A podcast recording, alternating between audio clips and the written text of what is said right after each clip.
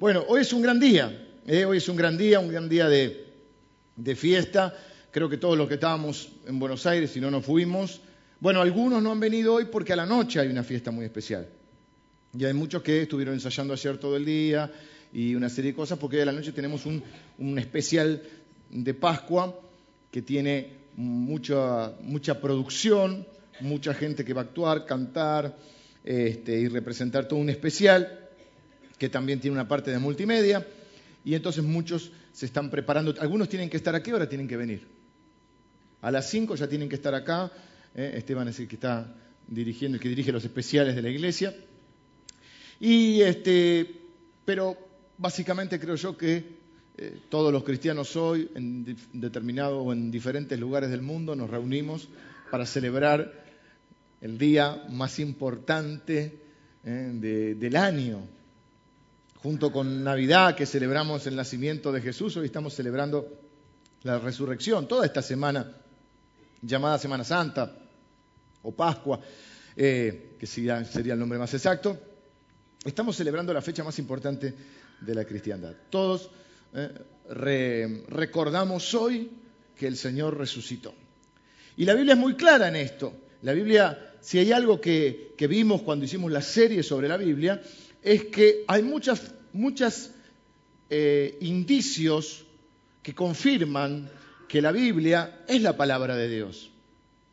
Uno de esos hechos son las profecías, porque hay profecías escritas mil años antes del Señor. Hay salmos que están escritos hablando de la crucifixión cuando en ese momento no existía la muerte por crucifixión. 200 años posteriores a la, escritura más o menos de esos salmos, comienzan, eh, creo que son los persas, a hacer un sistema medio que después lo fueron perfeccionando porque la maldad se va perfeccionando, y comenzaba con un empalamiento. Luego los romanos son los que hacen mil años después, eh, eh, tienen ya como ponen de moda el tema de matar a la gente crucificada. Así que hay un montón de profecías que hablaban acerca del cielo. Y sabemos que la Biblia es verdad porque todas ya se cumplieron en Jesús. Entonces, lo que yo quiero mostrarles hoy son algunas razones por las que creo que Jesús resucitó. Esto es determinante. Primera Corintios capítulo 15, el apóstol Pablo dice, si Cristo no resucitó, en vano es nuestra fe, vana es nuestra fe. No tiene sentido. Si Cristo no resucitó, vana es nuestra fe. No nos sirve para nada. ¿Para qué nos puede servir un Salvador que no puede salvar? Y si Cristo no resucitó, no traspasó la muerte, no pasó al otro lado, no nos puede llevar. Y nuestra esperanza muere en la tumba. Si quitamos el hecho de la resurrección, el cristianismo se demorona, se desmorona, deja de existir no hay cristianismo sin un Cristo resucitado. No hay esperanza. Esa es la gran idea de la Biblia. Que Cristo vino, dice, hay una profecía 700 años antes de Cristo, y quizás sea la primera razón que yo encuentro. Hay una profecía en Isaías capítulo 53 y 54 donde habla exactamente de las cosas que iban a suceder. dice que el Señor iba a ser molido por nuestros pecados, que el castigo de nuestra paz iba a ser sobre él, que iba a morir entre los impíos, o sea, entre malos, muere entre los ladrones, pero su sepultura iba a ser con los ricos. Vamos a ver después que él va a la tumba de un hombre rico, él no tenía tumba propia, que Él en esa, en esa, en esa muerte iba a cargar con nuestros pecados. Todos ustedes lo encuentran en Isaías 53, 54. Que en Él íbamos a tener salvación, que Él iba a ver, que Él iba luego a vivir, ahí está la, la profecía de resurrección también, que Él iba a ver el fruto de su aflicción, iba a estar satisfecho. Es decir, Él iba a sufrir, pero Él va a ver que el fruto era bueno. Él mismo lo compara en el Nuevo Testamento diciendo, cuando una mujer da a luz, sufre dolores, pero cuando ve el fruto, cuando ve a su hijo, no le importan los dolores que, pasó, por la alegría de recibir al, niño. Bueno, es una figura que uno podría tener, por supuesto, con todas las diferencias del caso. Todo el libro de los Hechos, que es el libro de la historia de la iglesia primitiva, donde se predica a Jesús. Cada vez que se predica a Jesús, se predica la resurrección. Casi en cada página del libro de los Hechos, los primeros apóstoles, que son que eh, los discípulos, los apóstoles, discípulos somos todos, los apóstoles eran doce, que quedaron once por la, por la muerte, por Judas se suicidó. Eh, ellos nos enseñaron a predicar y ellos predicaban la resurrección. No es una idea futura, eso no es, que es un mito que se creó con muchos años. Automáticamente ellos predicaban. Y dice la Biblia que ellos funcionaban en el poder de la resurrección. Dice la Biblia que el poder que levantó a Jesús de los muertos es el poder que opera en la iglesia. El poder de la resurrección. Así que si Cristo no resucitó, vana es nuestra fe. Si, al fin de cuentas, si Cristo está muerto, nuestra esperanza está muerta. Bueno, le voy a dar algunas razones y no les voy a decir cuántas son, por las que creo y creemos que Jesús resucitó. La primera entonces es la profecía. 700, hay, un montón de profecías, cientos de profecías sobre Jesús, pero me quedo con esta por nombrar una, en Isaías capítulo 53, del versículo 8 al 12, donde menciona que Jesús va a morir, que lo va a hacer por nuestros pecados, que en Él va a haber salvación, que Él va a estar satisfecho con lo que hizo y que Él va a vivir después largos días y que va a resucitar y que va a hacerlo y que va a cargar con todas nuestras iniquidades. Segundo, Jesús dijo varias, esa es la primera, la segunda, Jesús dijo varias veces en forma clara claramente, categóricamente, que él iba a morir y que a los tres días iba a resucitar. En un, momento pone la figura de Jonás. Dice, como Jonás estuvo tres días dentro del, pez, así es necesario que el Hijo del Hombre esté adentro de la tierra. Y, después va a resucitar. Miren, no lo vamos a leer ahora porque no vamos a tener tiempo, no vamos a hacer a tiempo, pero Marcos el Evangelio de Marcos. Acuérdense que hay cuatro biografías de Jesús, Mateo, Marcos, Lucas y Juan. La fuente de Marcos es Pedro. ¿Mm? Marcos está escrito principalmente a los romanos. Acuérdense, Mateo a los judíos, Marcos a los romanos, Lucas a todos los gentiles, los que no eran judíos, y Juan a los griegos. Marcos le está, fundamentado eh, eh, en la fuente de él de informaciones, el apóstol Pedro. Él dice, capítulo 8, 9 y 10, en los tres capítulos, si usted los lee, ahí por los, los últimos párrafos de cada capítulo, por los versículos 30 y algo de cada capítulo, va a ver que Jesús dice, es necesario que yo vaya, que yo muera y que yo resucite al, tercer día. Quiero decir esto, es, Jesús sabía que iba a resucitar. Eso no es un mito que se creó después de la nada, Él dijo que iba a resucitar. Vamos de lo poco a lo mucho. La tercera razón que yo veo es que las primeras personas, los primeros testigos de la tumba vacía que van a ver a Jesús y se encuentran con que Jesús no está en la tumba y que ha resucitado son mujeres. Las mujeres tenían un lugar mucho menor en la sociedad. Por ejemplo, las mujeres no podían, entre otras cosas, no eran confiables para salir de testigos en un juicio en un, asunto legal. Por lo tanto, si hubiese sido una mentira inventada por los discípulos, como muchos creen, un mito, hubiesen puesto como testigos a personas, a hombres que pudieran testificar en una corte. Hubiesen puesto testigos válidos. Vamos a leer Lucas, capítulo 24. parte de este relato de la resurrección.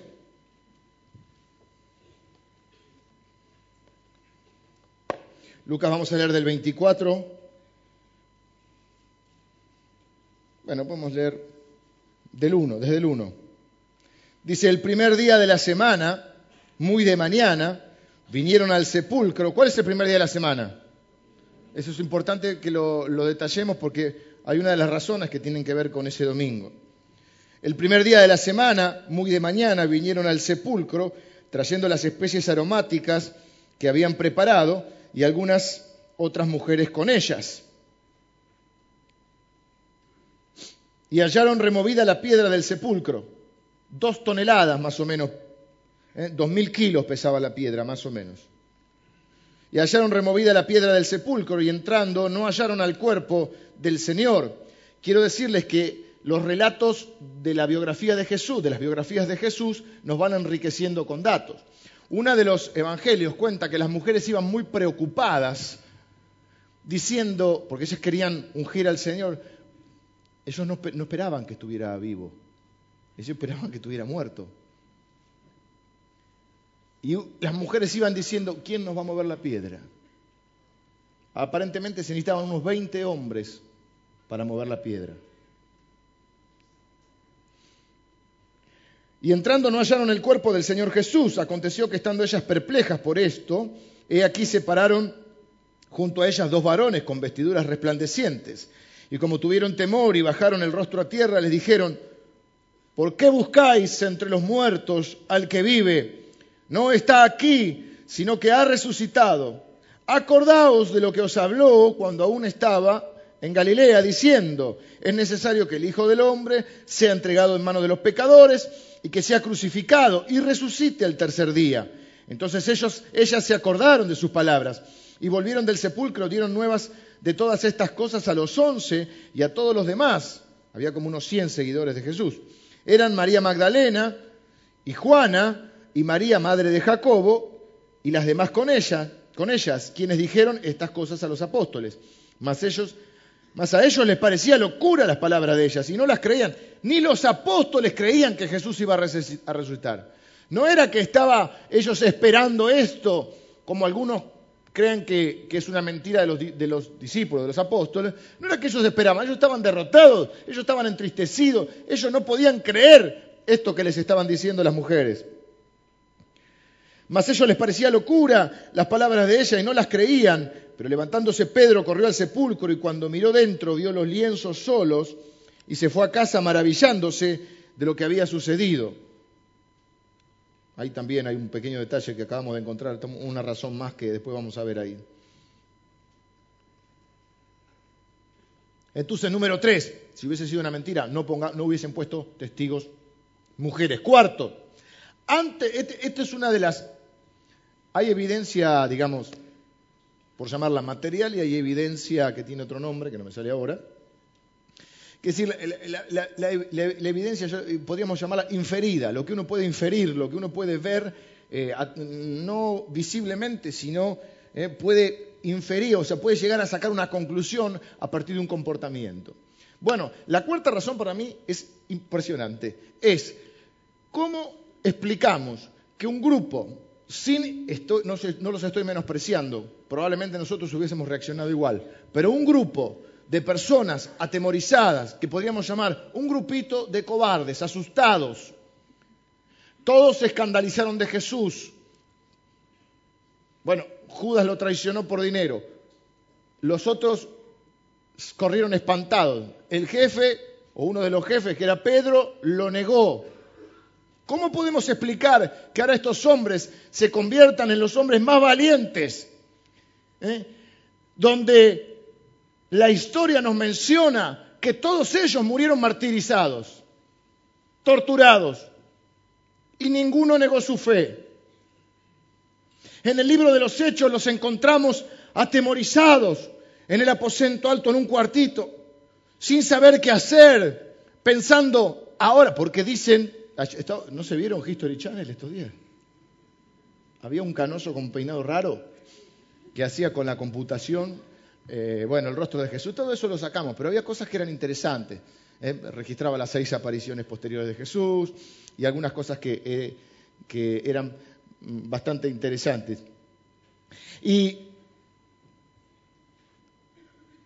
luego de la muerte de Jesús parece que hubo una gran matanza. Empezaron también a Bueno, luego comienza la persecución abiertamente a los cristianos. Así que ellos estaban diciendo, empezaron por el jefe, van a seguir por nosotros. Estaban escondidos. Es como si mañana sacara una ley contra los cristianos.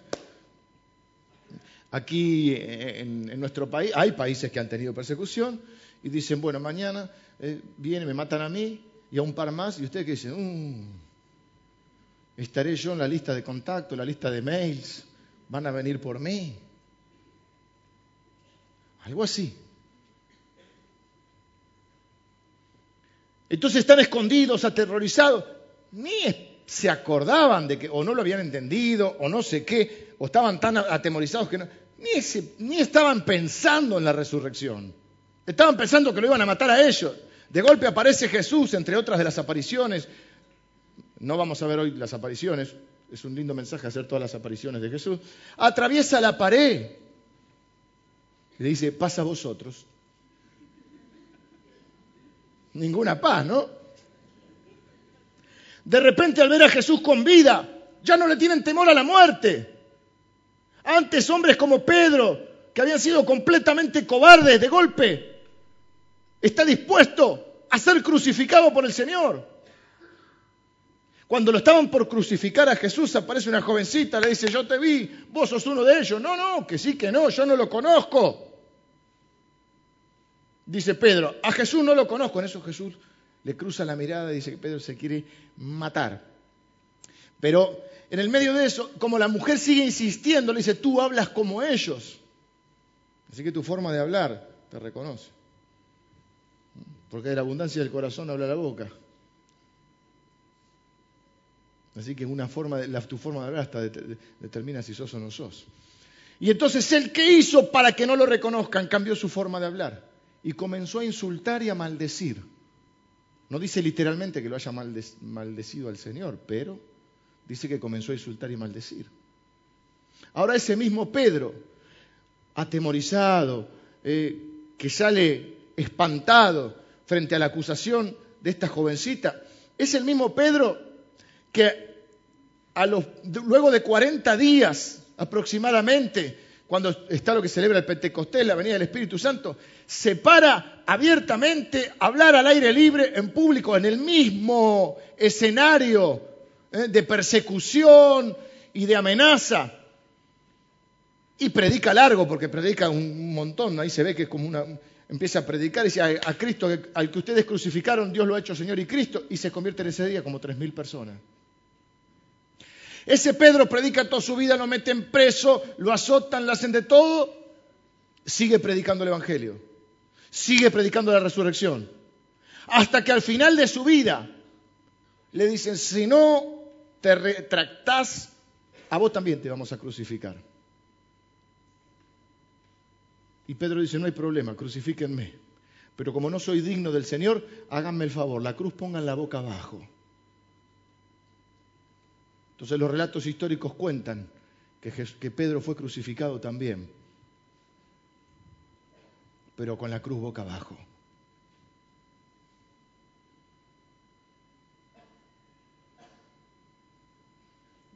No hay problema. Sé que voy a estar con Jesús. Sé que me voy con Él. La única explicación que yo encuentro, y Pedro, y podríamos contar otros casos, de toda la gente, de, todos los apóstoles, los once apóstoles murieron martirizados. Juan, dicen algunos, no, Juan es el único que, Juan es el único que no, se, no se escandalizó y, no, y se quedó a los pies de la cruz. Hay uno que parece que lo están crucificando. Juan es el único que se quedó. Pero esto, escuche, cuando vimos la serie sobre las siete iglesias del Apocalipsis, a Juan lo llevaban, era como el viejo estrella que teníamos, ¿viste? Lo llevaban a todas las congregaciones a predicar. El viejo decía, yo vi, yo vi cuando multiplicó los panes y los peces, yo lo vi caminar sobre... Era el último testigo ocular, murió a los 100 años. Pero también para dejarlo, para obligarlo a que deje de predicar, dice que lo hirvieron vivo, lo tiraron en agua hirviendo, agua o aceite, no recuerdo. Y milagrosamente salva, se salva y va desterrado a la isla de Patmos, donde se le aparece el, mismo, el mismísimo Señor Jesús. ¿Qué hizo que este grupo de cobardes? ¿Cómo, pues, ¿Cómo hacemos que un cobarde sea crucificado boca abajo sin retractarse? La única explicación es la resurrección, que vieron al Cristo crucificado. Entonces ya no le tienen miedo a la muerte. ¿Por qué la iglesia primitiva empezó a predicar, a enseñar, a sufrir? ¿Por qué sirvieron de todo corazón bajo el reinado de emperadores horribles como Nerón? ¿Eh? ¿Por qué no tenían miedo a la muerte? ¿Por qué no les importaba que se los comieran los leones? Porque yo estuve en, Roma. Está el, famoso, ¿cómo se llama? El Coliseo, que ahí supuestamente no, ahí, ahí la, más, las peleas tipo Terminator iba a decir yo, Gladiator. Y hay otro lugar que es como un campo que ahora no hay nada, como un gran baldío y se ve como unas ruinas de, como una terraza así como están allá arriba, donde se ponían todas las autoridades para ver cómo los leones eh, corrían y mataban a los cristianos. no sé, yo me impresioné, que me daba, sentía el olor a muerte. Y ¿cómo no les importaba ahora morir comidos por los leones, no les importaba que Nerón los embadurnara en alquitrán y resina y los prendiera fuego como antorchas en sus fiestas. ¿Qué es lo que cambió? ¿Qué es lo que ellos tenían, habían visto o sabían que los hacía tan valientes, casi sobrehumanos? El poder de la resurrección. Habían visto al resucitado. Quinto, para ir más rápido, cada vez se me agregaba, quería terminar y se me agregaban más razones. Los seguidores de Jesús siguen siendo fieles hasta hoy. Si Jesús hubiese muerto, no lo, adorarían hoy alrededor de dos mil millones de personas. ¿Qué pasa con un, con un candidato político cuando comienza su campaña? Bueno, cuando comienza su campaña tiene gran apoyo, se hacen los carteles, la publicidad, vas por la autopista y ves de todos los las tribus, pueblos y razas. Cuando se termina la campaña, si perdió, nadie lo, bueno, si hizo mal gobierno nadie lo votó. Vieron que acá nadie, este es un país sin memoria, este es un país sin memoria, un país donde bueno, no vamos a hablar de política ahora, pero nadie, nadie se hace cargo de nada. ¿Mm? Todo lo que estuvo antes estuvo mal y yo no tuve nunca nada que ver. acá hay presidentes que ganaron dos elecciones, tres elecciones, pero nadie lo votó. No conozco a Nadie pidió a los militares, nadie votó menos. Es un país sin memoria. ¿Por qué sucede así? Porque hoy Osana, Osana, mañana crucifícale, crucifícale. Nosotros somos los buenos. ¿Mm? Entonces, cuando un político, cuando un político está en campaña, todo el mundo lo vota, eh, todo el mundo lo, Cuando el tipo pierde, se sacan los carteles, nadie más habla de él. Si Jesús hubiese muerto, ¿qué tendría? Bueno, vamos con esto. Cuando un político muere, eh, muere o así, pierde y tenemos dos alternativas. O la gente pierde la esperanza o se buscan otro líder, otro Mesías, otro Salvador otro libertador. Si Jesús murió, ¿no sería más lógico si era solo cuestión de, porque la gente sigue a cualquiera, ¿no sería cuestión de encontrar otro líder? Tenían dos alternativas, o pierden la esperanza y se acaba el cristianismo, había como un dicho que se usaba mucho en política, era muerto el perro, se acabó la rabia. Si Jesús está muerto, pues bien, desaparece el cristianismo o esa misma gente se busca otro líder. ¿Por qué siguen insistiendo con un líder muerto? Porque no está muerto.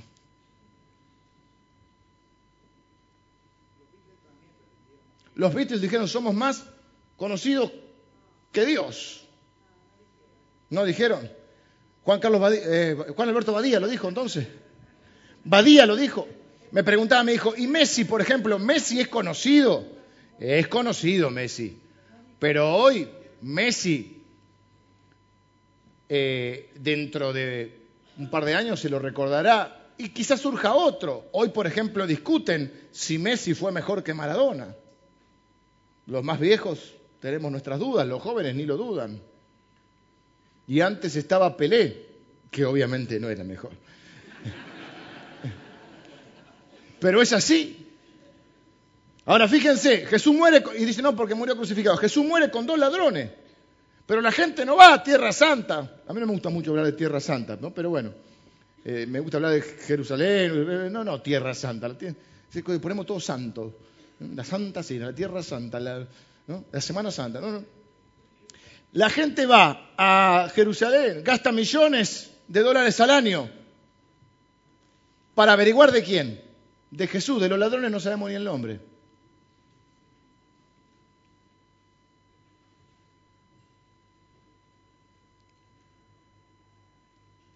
Pero ¿por qué la gente sigue leal a Jesús? ¿Por qué no sigue a los dos ladrones? Porque murieron, pero Jesús resucitó. ¿Por qué, es, ¿Por qué continúa la fidelidad al Señor? Una fidelidad que no haya ningún líder, ni político, ni religioso.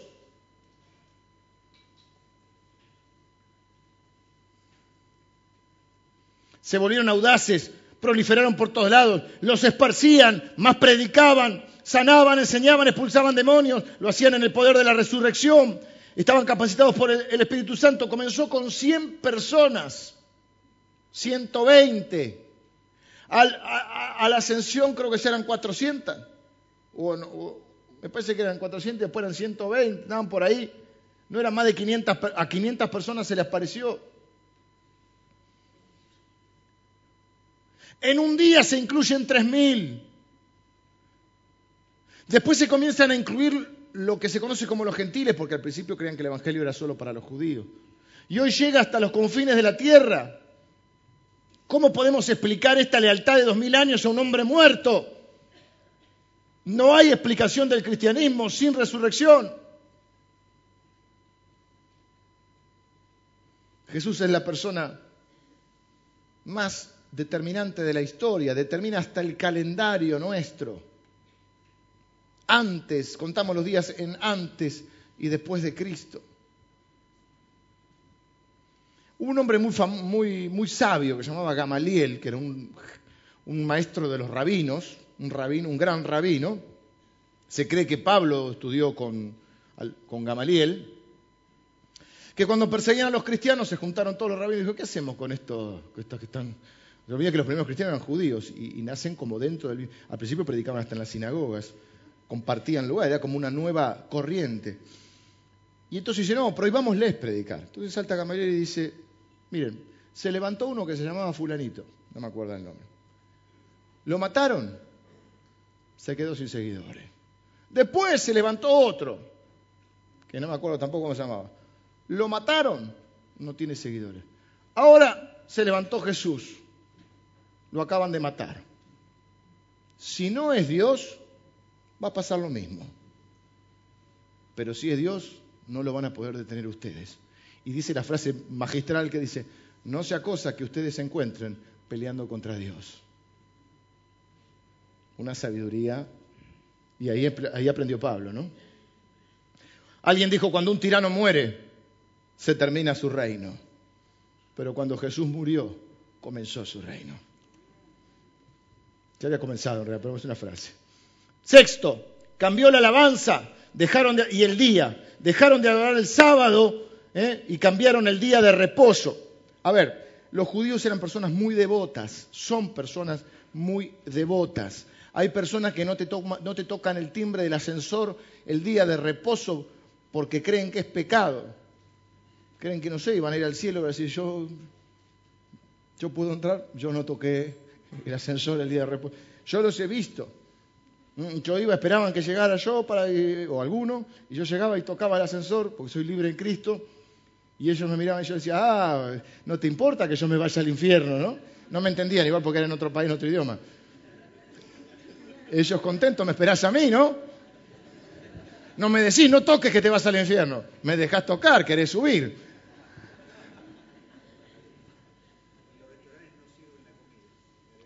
No sirven la comida, hay que servirse solo en los restaurantes.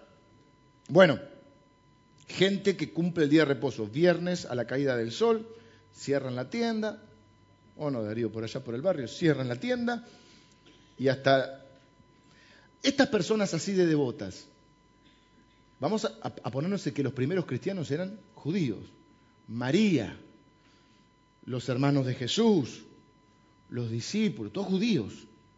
Ahora de golpe, eran, porque eran tan devotos que, que,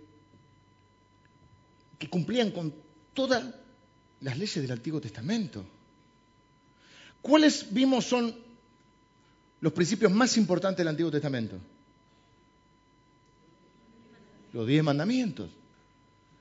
Al cambiar el día, porque dice que la iglesia primitiva comienza a adorar a Jesús el domingo, están rompiendo los dos primeros mandamientos. Un judío devoto rompiendo los dos primeros mandamientos, que es, no tendrás dioses fuera de mí, o sea que al adorar a Jesús estaban reconociendo que Jesús es Dios o estaban rompiendo un mandamiento. Y segundo, no te postrarás. Ahí están rompiendo. Y después, al cambiar el día, lo adoraban un domingo, que era un día de trabajo, están rompiendo, él no me acuerdo cuál es, si el quinto o el sexto, el día de reposo.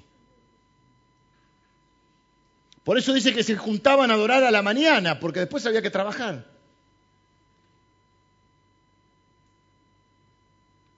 Los más devotos al día de hoy cumplen, no usan electricidad todavía. De repente los primeros cristianos entonces cambian el día y adoran a otro que no sea Dios, supuestamente, si Jesús no es Dios. Hay historiadores de la antigüedad. Hay uno que se llama Luciano de Samosata y Plinio. Plinio es uno que trabajaba con Trajano. Ellos documentan que los cristianos se reunían al amanecer para adorar. Parte porque era un día de trabajo, se levantaban temas, parte porque querían que también la resurrección había sucedido en ese horario. Nunca habían hecho esto antes. Nunca jamás habían adorado fuera del día de reposo y nunca habían adorado más que a Dios. ¿eh? Dejaron, es como que decían, la, antigua era terminó y comenzó una nueva era con Jesús. Eh, Apocalipsis, el apóstol Juan lo llama el día del Señor, al día en que Jesús resucitó.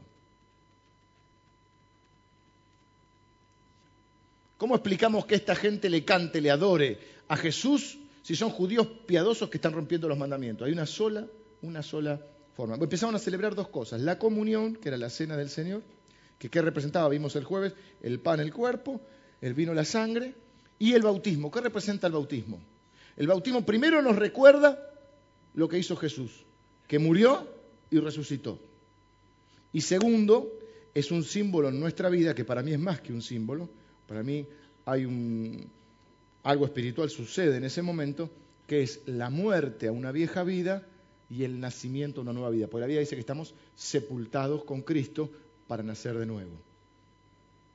Por eso todos deberíamos obedecer a Dios y bautizarnos, porque no es una opción, es un mandamiento. Y si estamos además cumpliendo con la palabra de Dios, con el mandamiento de Jesús, de que fuéramos a predicar y que el que creyere debería ser bautizado. Y ahí se está produciendo algo. ¿eh?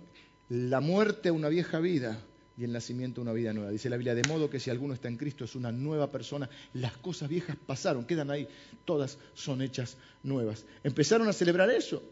No había hasta ese momento estas cosas. Es más, la familia de Jesús lo adoraba. Mire, María está contada entre los que estaban en el aposento alto. Entre los primeros 120. Luego los hermanos de, Jesús que escriben libros de la Biblia, Santiago y Judas, otro Judas. Son pastores, escriben la Biblia y adoran a Jesús. ¿Ustedes se acuerdan que ellos creyeron que Jesús era un loco? Un lunático que le dijeron, vamos a casa que estás haciendo papelones. ¿Cómo pasa Jesús de ser un lunático? Y además eran judíos devotos. ¿Cómo, de ser, ¿Cómo pasa Jesús de ser un lunático a ser al Señor? Porque lo vieron resucitado. ¿Por cuál vamos? Por eh, séptimo, la familia de Jesús. La octava.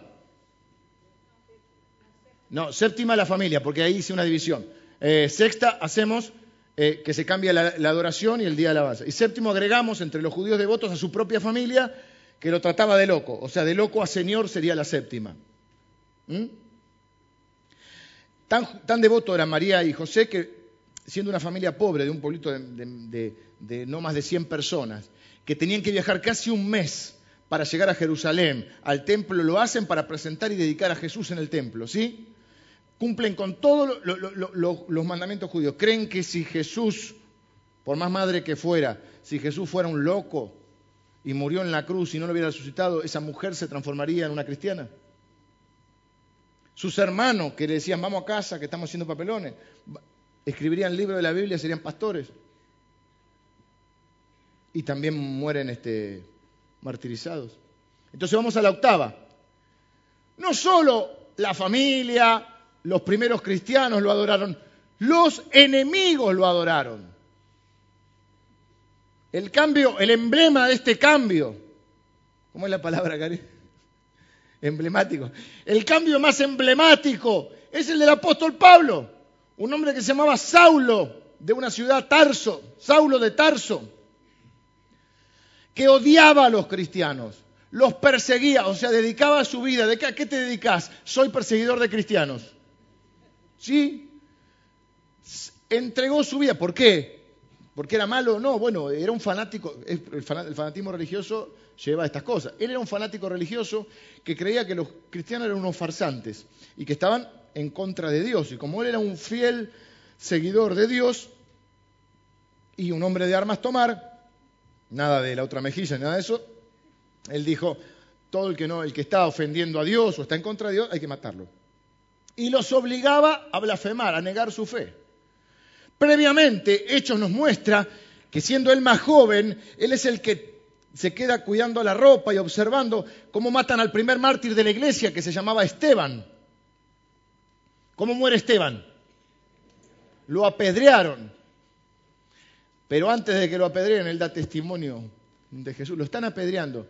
Si no es por el poder de la resurrección, díganme cómo este muchacho, Esteban, en medio del apedreamiento, usa una frase muy similar a la de Jesús. Jesús dijo, padres, perdónalos, no saben lo que hacen. Esteban dijo, Señor, no les tomes en cuenta este pecado. Y le estaban tirando unas piedras así. Muere literalmente apedreado. Pablo dice, consentía en su muerte. Estaba ahí diciendo, ve, ve, tírale para allá.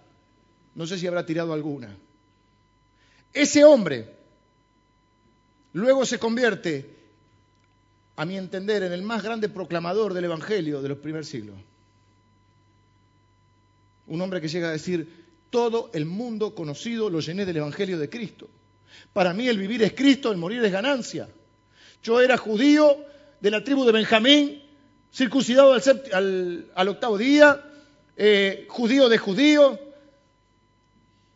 tenía dinero, tenía doble ciudadanía, era ciudadano romano y era este, judío, había estudiado con este Gamaliel, uno de los, o sea, era un hombre súper capacitado.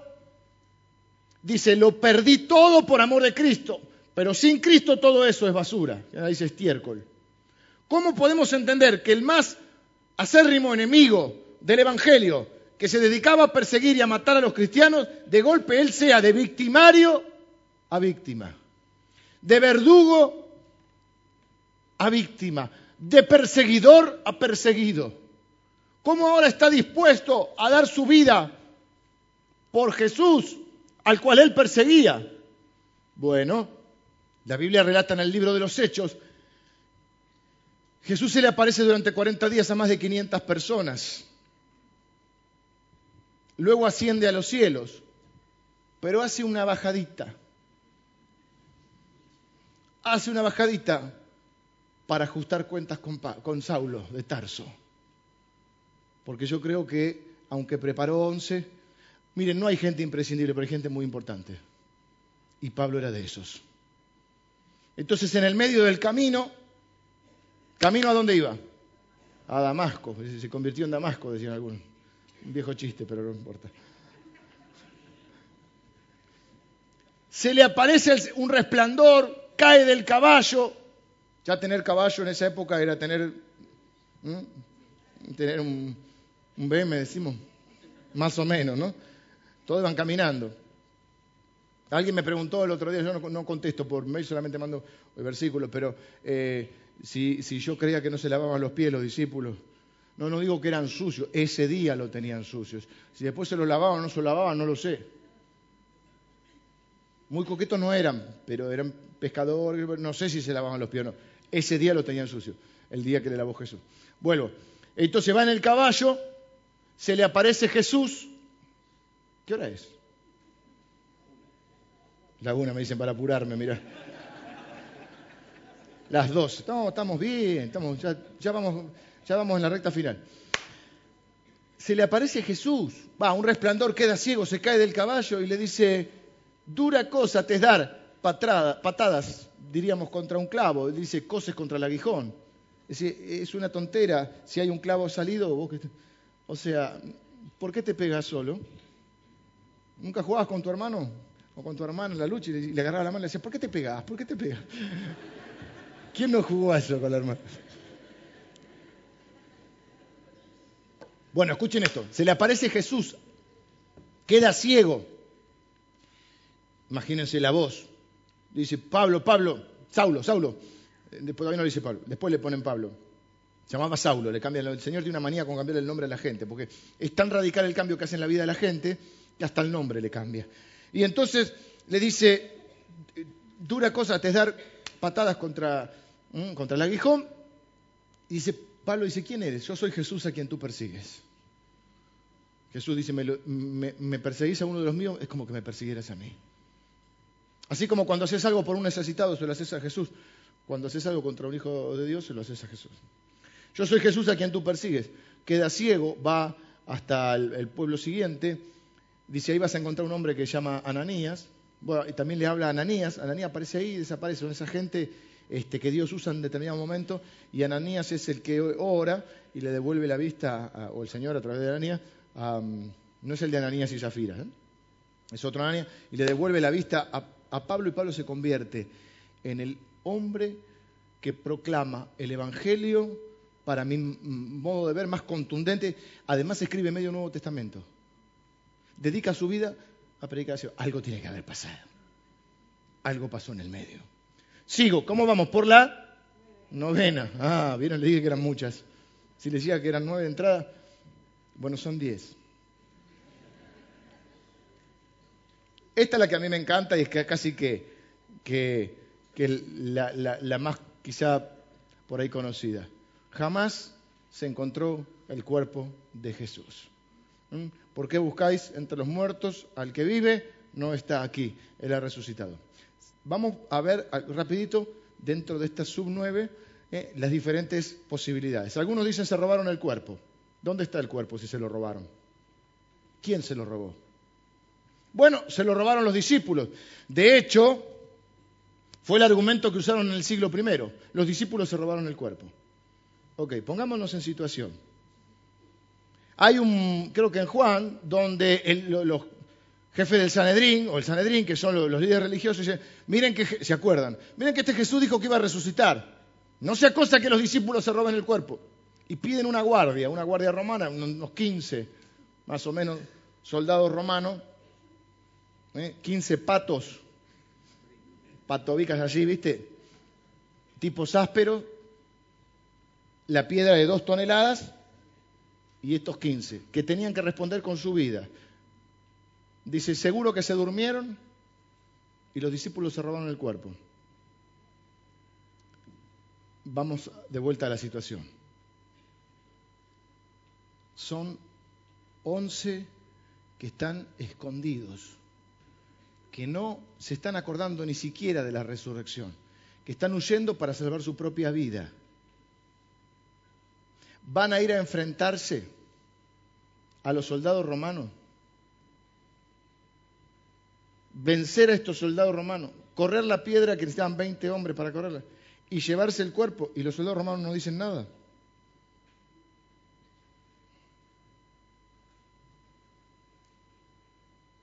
podrían haber ofrecido una recompensa. ¿No habría alguno que los podría haber delatado? Así como comprar una juda, no había otro que se puede comprar. Nunca apareció el cuerpo de Jesús. Vamos a esta que encontré recién cuando estábamos leyendo. Si los discípulos se robaron el cuerpo, Jesús estaba con 45 kilos, porque son 100 libras de tipo la momia, especies aromáticas. Si vos te vas a robar el cuerpo, estás ahí peleando con los, romanos, le ganaste los 15 patos, lo dejaste tirado los patos, ¿qué hace? Agarremos el cuerpo, muchachos, rajemos. No, no, vamos a, a, desenroscarlo, iba a decir, eh, sacarle el sudario y todo, porque eso todo está todo. Lo, está todo acomodadito. Está, eso sí, que si apareció, está todo lo del santo sudario en History Channel. El carbono 14, que fuera. Pero sí es cierto que estaban las, las, las vendas y eso. Acuérdense de Lázaro. Lo tuvieron que desatar. Lázaro ven fuera y Lázaro salió. ¿no? Claro. Estaba todo así. Tenía 45 kilos de, entre especies y vendas.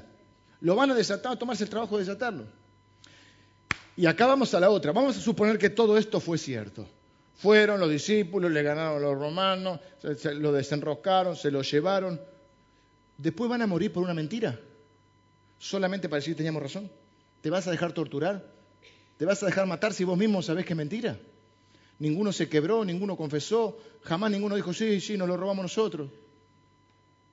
¿Vas a dejar que te crucifique por una mentira? vas a tomar como causa de tu vida una mentira. ¿Qué, te, beneficiaba? Porque ahora algunos se benefician con dinero, en ese tiempo ni dinero. No es que te hacías rico y famoso por ser cristiano. Te hacías, dice la Biblia, hemos venido a ser la, la vergüenza del mundo, la escoria del mundo. No es que pasabas del lado de los ganadores como se podría creer ahora. Estabas del lado de los perseguidos, de los derrotados, por una mentira. Otros dicen, bueno, no, se lo robaron lo del Sanedrín, para que no, para que no lo agarren los discípulos y para que no hagan ahí un, un, monumento. Si se lo robaron los judíos, ¿por qué cuando surge la versión de la resurrección no dicen, muchacho, no resucitó? Acá está. Porque no es un mito posterior. Automáticamente, a los pocos días, ya se está hablando de la resurrección. Cuando escribe el apóstol Pablo en, Corintios 15, dice, se le apareció a más de 500 personas a la vez, muchos de los cuales aún viven. O sea que es ahí. Aparte, Corintios fue escrito dentro del primer siglo. Todos fueron escritos dentro del primer siglo. Entonces, no es que fue un mito que se creó en el año 1000, por ejemplo. Ahí mismo, cuando empiezan a decir, no, no, eh, Jesús resucitó, vienen los judíos y dicen, acá está, no resucitó. Hay otra teoría que es muy linda, que es la teoría eh, de la... No murió, se desmayó. Qué lindos que son. Se desmayó. Sí. Yo no quiero entrar en detalle, le dije que es, eh, es impresionante y espeluznante leer los detalles de la tortura previa que Jesús y no, no me parece que sea el momento porque no es el donde quiero insistir ahí. Pero lo pueden leer en cualquier lado y sí algunos detalles que yo mencioné. ¿Se acuerdan que el, látigo no era un látigo común? Se llamaba flagrum, tenía puntas de hueso, vidrio, eh, hay otro material más, metal. Cada uno tenía como un, no sé cómo le llamaban, como gato, no sé qué, que tenía como, claro, porque cada, cada tira tenía nueve tiras y cada una tenía como siete colas. Bueno, una cosa impresionante. Algunos morían ahí mismo. Después va con el travesaño de la cruz y cae de frente con el peso ese. Dice la Biblia que ahí se le comienza a romper el corazón y que es como un choque que haces sin airbag. Después lo clavan en las muñecas y en los dos talones juntos, en los pies, todo. Bueno. Después, para comprobar que está muerto, porque normalmente duraban más, en el medio está lo de la, esponja que no era vinagre, que algún día les voy a contar.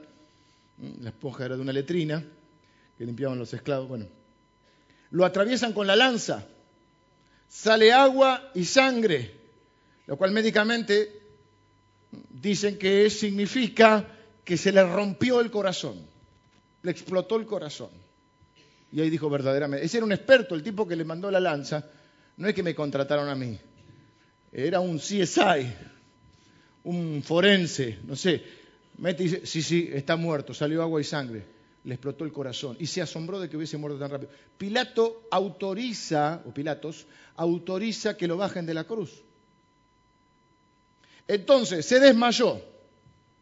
Después de que lo azotaron, lo escupieron, le desgarraron toda la espalda, cayó de frente, lo clavaron en la cruz, le metieron un lanzazo, Estuvo tres días en una tumba fría, sin agua, sin comida, se despertó, corrió una piedra de dos mil kilos, se enfrentó a los 15 romanos y se fue a su casa.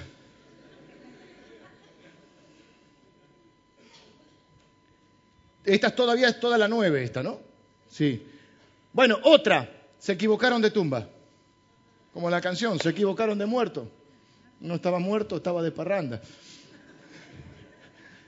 Esta, se equivocaron de tumba. Porque es cierto que hoy no se sabe cuál es la tumba de Jesús. Pero yo tengo una explicación para eso que después le voy a dar. Se equivocaron de tumba, dice. Fueron a otra tumba, la tumba equivocada. Bueno, si se equivocaron de tumba, no había que hacer una luz para ir. Las mujeres fueron a la tumba. Entre otras cosas, había 15, 15 monos ahí. Con pollera, pero monos al fin. La tumba, Jesús no tenía tumba. No fue una fosa común. Porque cumpliéndose las profecías de Isaías capítulo 53, del 8 al 12, dice, su muerte fue con los impíos, pero su, resurrección, su, su sepultura con los ricos. Había un hombre, un discípulo de él, muy rico, miembro de la parte jurídica de un gobierno, del gobierno, se llamaba José de Arimatea, un seguidor de Jesús, que como Jesús no tenía tumba, ¿dónde lo enterramos? Él dijo, yo tengo una tumba, yo le doy mi tumba. Una tumba privada nueva. ¿Mm? Cero km la tumba. Esto es importante también. ¿Por qué? Porque es una tumba que, que no se había usado antes. Entonces no es cuestión de que se equivocaron de cuerpo o que para pasar por una había algunas como tumbas compartidas. Esta es una tumba ahí, la, la, describe que es una, una, tumba nueva, que era la tumba de José de Arimatea. Y José de Arimatea estaba vivo, así que él sabía cuál era su tumba. Y además, era un hombre conocido. O sea, le podían ir a preguntar. De hecho, las mujeres no tienen su, su, temor cuando van caminando, su conversación es, ¿quién no va a correr la piedra? No es, ay, che, ¿cuál será?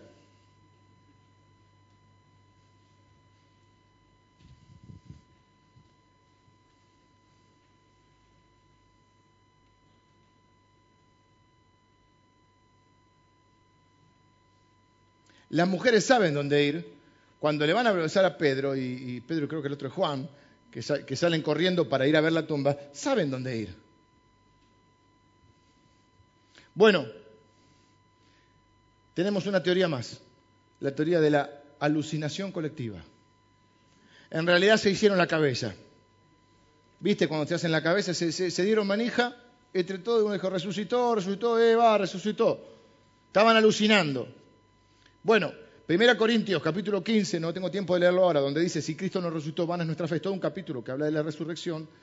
Dice, a ver, se le apareció, tiene como seis apariciones, ¿no? Se les apareció, algunos de día, algunos de noche, algunos en la ciudad. Hay cuestión eh, que estaba viendo en el, en el, documental, muy interesante. Se les aparece a unos caminos a Emaús. Son, creo que 11 kilómetros, habíamos anotado. 11 kilómetros de diferencia de Jerusalén. En cuestión de minutos hace eso. Se aparece y atraviesa la pared de los, eh, del aposento, ahí donde estaban los, los, discípulos. Se le aparece a Tomás. Ah, porque otro dice, no, resucitó en espíritu, pero no en cuerpo. Jesús resucitó en cuerpo. Jesús resucitó en cuerpo. Esto es importante, porque esto, eh, ahí ahora no, no parece un detalle, pero es base de, nuestro, de nuestra creencia ¿eh? de, los, protestantes creemos, el protestantismo cree que no, no en una resurrección figurada, resurrección, resucitó en cuerpo, nosotros vamos a resucitar en cuerpo, no vamos a ser almas errantes, ni como se dice, ánimas, en cuerpo. ¿Cómo que resucitó en cuerpo? Le dice a Tomás, Tomás, no crees en mí. Primero le dice, no me toques, le dice a, a, María. ¿no? me toques, todavía no, no subí al Padre. Después le dice, vos dijiste que para creer tenías que meter tu dedo en, las clavos y tu mano en el costado. Ven y tomá. Mete tu dedo. Y después, en una aparición que se le hace en el mar de Galilea a los discípulos, que increíblemente, no podemos entender esto con Lili, después de que se les aparezca en el aposento alto, los tipos se vuelven a pescar Es increíble que un día el Señor te haya tocado tu corazón, te hayas nacido de nuevo y después te vas a pescar porque te ofendiste con Carlito. No, no, no. No tenés perdón de Dios. Se te apareció el resucitado y vos después estás, iba a decir una palabra muy fuerte, mariconeando, es muy fuerte. Estás mariconeando por alguna cosita porque algo te pasó, porque se te rompió el auto, porque te entraron a robar, porque, ah, entonces ya el Señor es malo, porque te dejó tu novio, tu novio, por ahí te hizo un favor el Señor.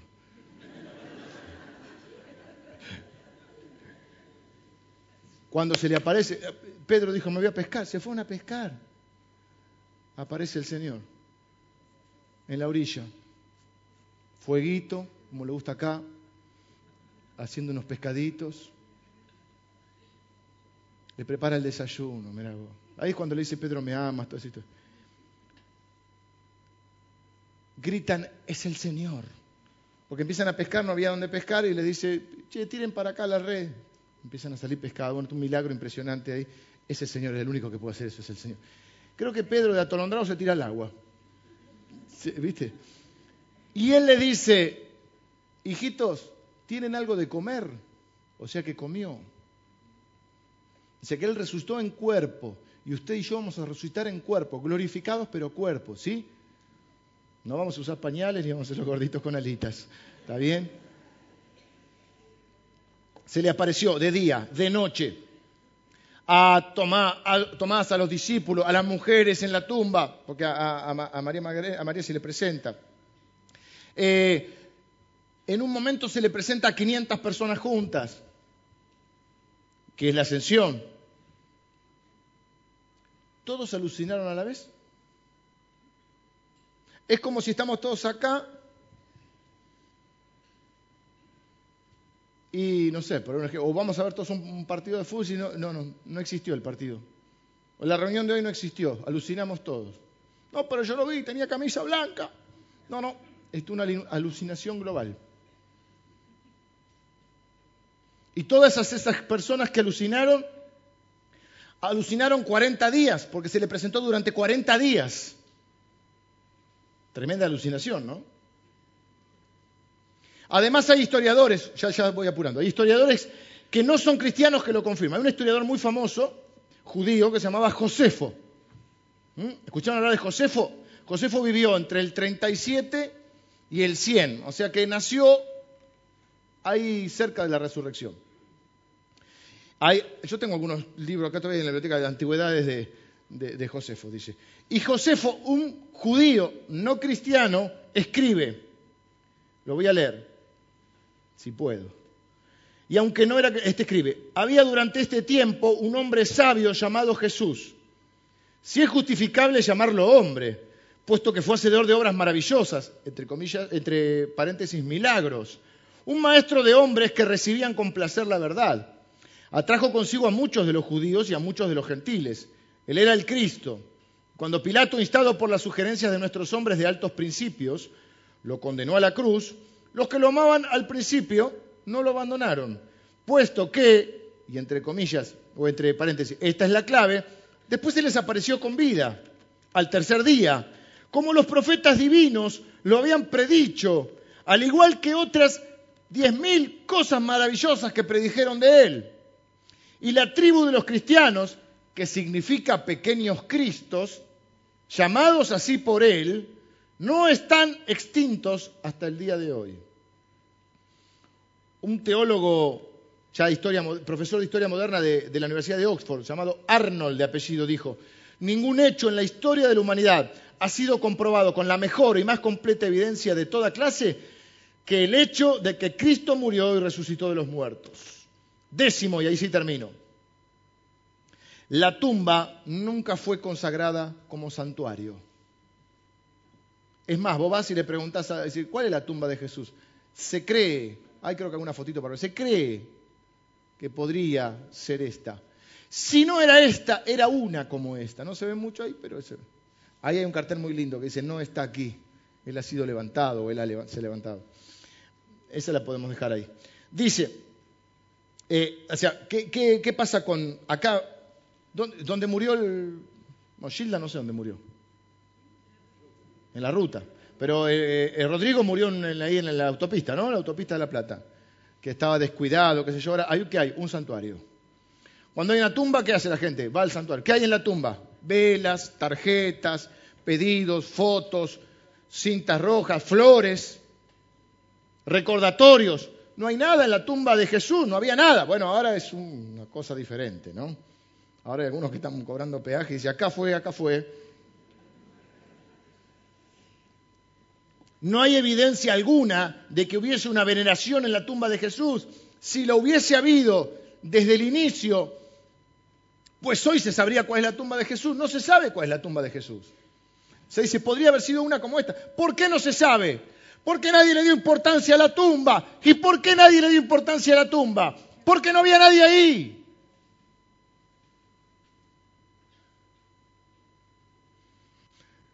Las multitudes no se agrupaban para llegar ahí, no hacían procesiones para llegar ahí, no escribían oraciones, no lamentaban, no lloraban porque no estaba a mí, no estaba ahí.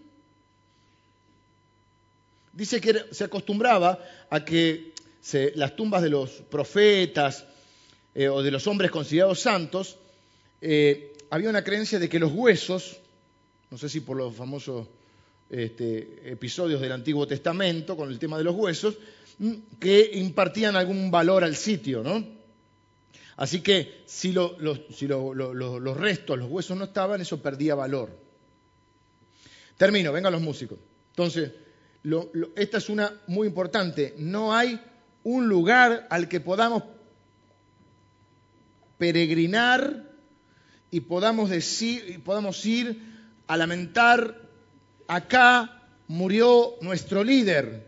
No hay un solo, una sola prueba de que eso hubiese sucedido en algún momento del cristianismo. Hay cuatro religiones principales que tienen un fundador, ¿no? No estamos hablando, hay otras que son más filosóficas como el hinduismo, pero los judíos tienen a Abraham, su tumba está en Hebrón y se hacen peregrinajes así cada año para recordar al líder. Los budistas saben que Buda está enterrado en la India y sus seguidores van con frecuencias en peregrinajes. Lamentan, lloran, desearían que el Buda esté vivo. Los seguidores del Islam saben que Mahoma está sepultado en Medina. Ahí van, oran eh, cinco veces son al día. Creo que son cinco veces al día. Se postran mirando a la Meca. Está la gran fiesta, que no, no me voy a acordar ahora el nombre. Ramadán. Sueñan toda su vida con ir hasta el lugar. Todos tienen un lugar en donde recuerdan a su líder muerto.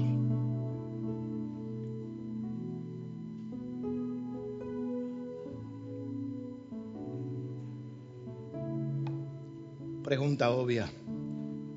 ¿Saben quién está en la tumba de Abraham? Abraham. ¿Saben quién está en la tumba de Buda? Buda. ¿Saben quién está en la tumba de Mahoma? ¿Saben quién está en la tumba de Jesús? Nadie. Porque Él no está aquí. Porque Él ha resucitado. Seguimos a un líder que está vivo. No tenemos museos.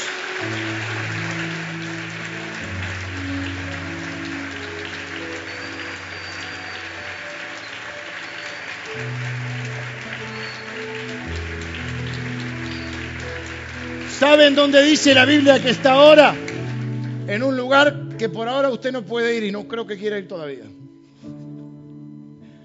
Dice la Biblia, que Dios le exaltó hasta lo sumo, le dio un nombre que es sobre todo nombre. Dice la Biblia que está sentado a la diestra de Dios, que está preparando ahora mismo su regreso, que está preparando ahora mismo la nueva Jerusalén, que está preparando ahora mismo el corazón de muchos que todavía necesitan conocerles. Jesús está vivo, vivió la vida que usted y yo no podíamos vivir, murió la muerte que usted y yo merecíamos morir, logró lo que usted y yo no podríamos obtener, venció a Satanás, al pecado, a la muerte y resucitó conforme al tercer día. Dice la Biblia sobre cualquier cosa que usted tenga que saber. Usted tiene que saber que Cristo murió y resucitó conforme a las escrituras. Dice el apóstol Pablo, porque primeramente os he enseñado que Cristo Jesús murió y resucitó conforme a las escrituras. Primeramente, antes que cualquier cosa, usted tiene que saber esto. Es como decir, antes que cualquier mail que usted pueda leer, antes que o por encima de cualquier tweet que usted pueda leer, por encima de cualquier libro que usted pueda leer, cualquier película que usted vea, cualquier cosa que usted escuche, cualquier información que reciba, sobre todo lo que usted pueda ver, conocer o aprender, usted tiene que saber primeramente que Jesucristo vivió, murió y resucitó conforme a las escrituras. Si Cristo no resucitó, vana es nuestra fe, pero Él ha resucitado. Seguimos a un líder que está vivo. Vivimos en el poder de la resurrección que operó en Cristo Jesús. Dice la Biblia que Él es nuestro líder y es nuestra cabeza, que nosotros somos su cuerpo y que el poder que operó resucitándolo de los muertos es el poder que opera en la iglesia. Nuestro líder no está muerto. Es un Señor, es el Señor, Dios, Salvador, Rey y Cristo. Está dispuesto ahora a dar el regalo de la vida eterna a todo aquel que sea capaz de arrepentirse de sus pecados y poner su fe en Él como el único Salvador. Él dijo, yo soy la resurrección y la vida. El que en mí cree, aunque esté muerto, vivirá. O es el más grande mentiroso de la historia, o verdaderamente es el Hijo de Dios. Hubo un hombre en la cruz, uno de estos patos, un centurión, más que eso todavía, porque era un medio jefe, que dijo verdaderamente, este era el Hijo de Dios. Verdaderamente este era el Hijo de Dios. Solo Él podía bendecir desde la cruz a los que le maldecían. Solo Él podía amar hasta el final. Solo Él pudo resucitar. Solo Él pudo vencer el pecado, la muerte y a Satanás. Presentar delante de Dios el sacrificio y ser aceptado por el Padre.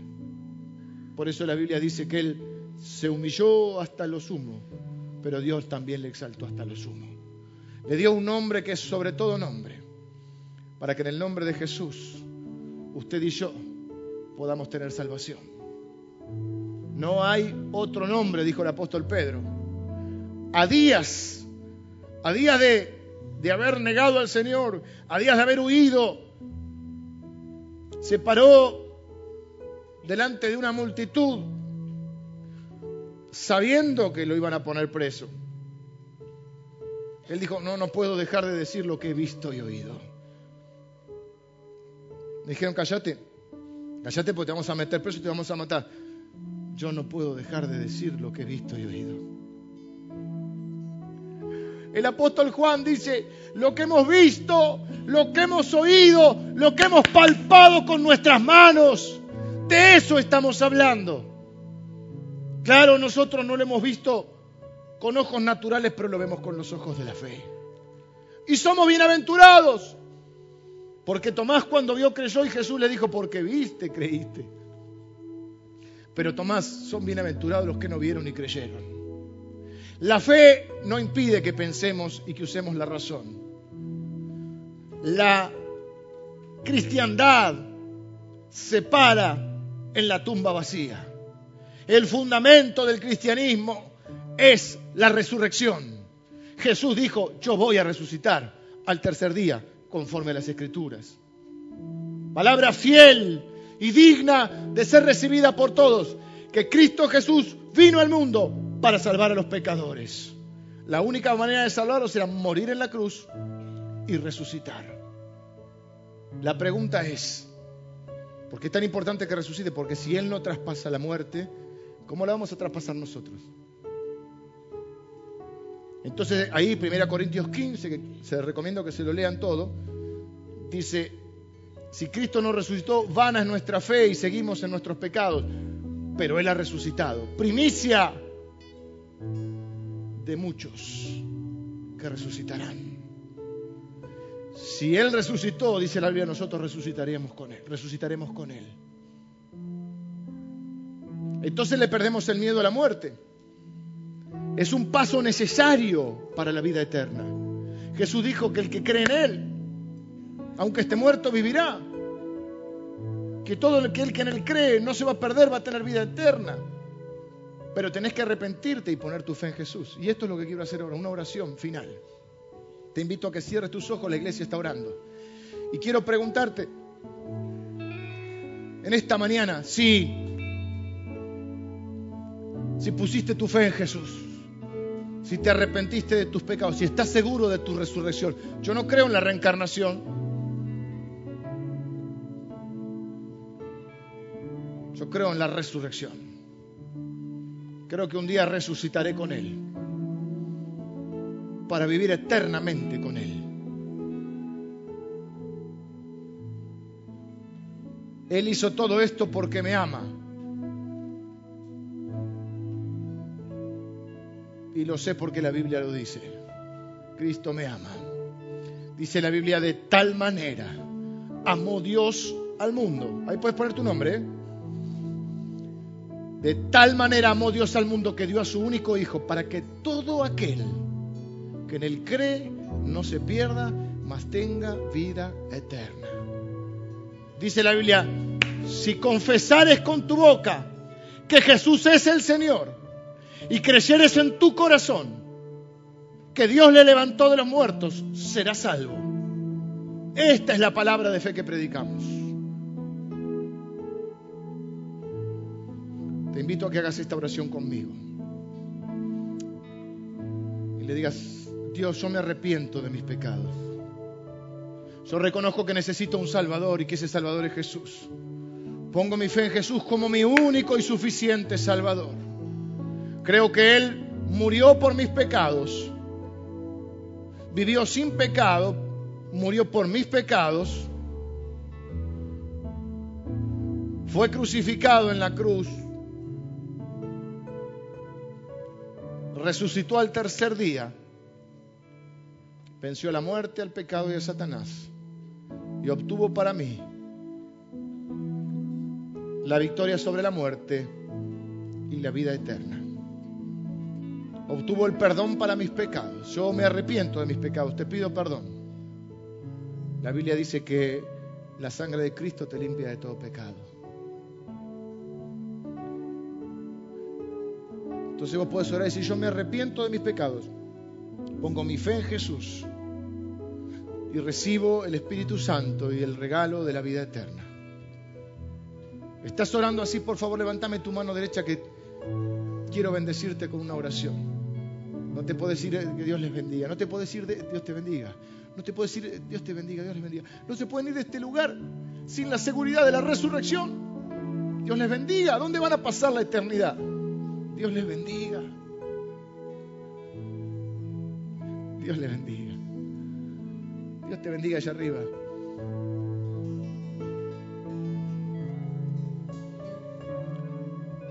Podrás dejar de ser un derrotado o, alguien que está atemorizado por la muerte. Para que no te asuste ni la muerte como esos discípulos. Porque tu fe está en el resucitado, que te resucitará con él. Le dijo a uno de esos ladrones que se arrepintió y uno dice, yo soy muy malo yo hice muchas cosas malas. Le dijo a un ladrón que estaba siendo crucificado, hoy estarás conmigo en el paraíso.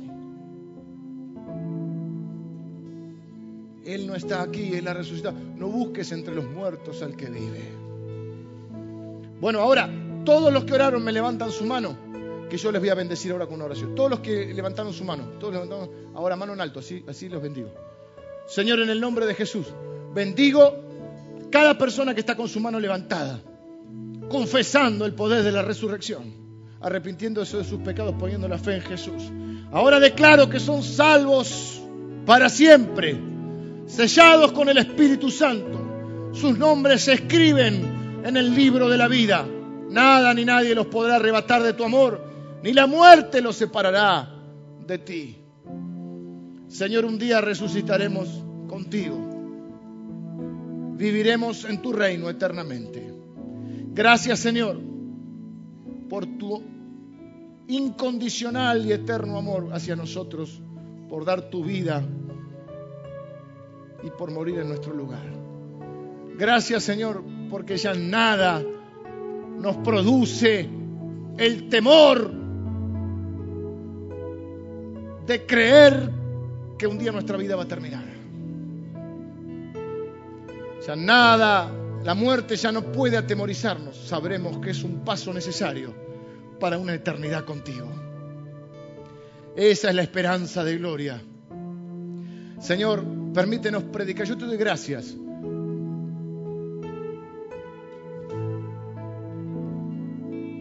Señor, me encanta mi trabajo.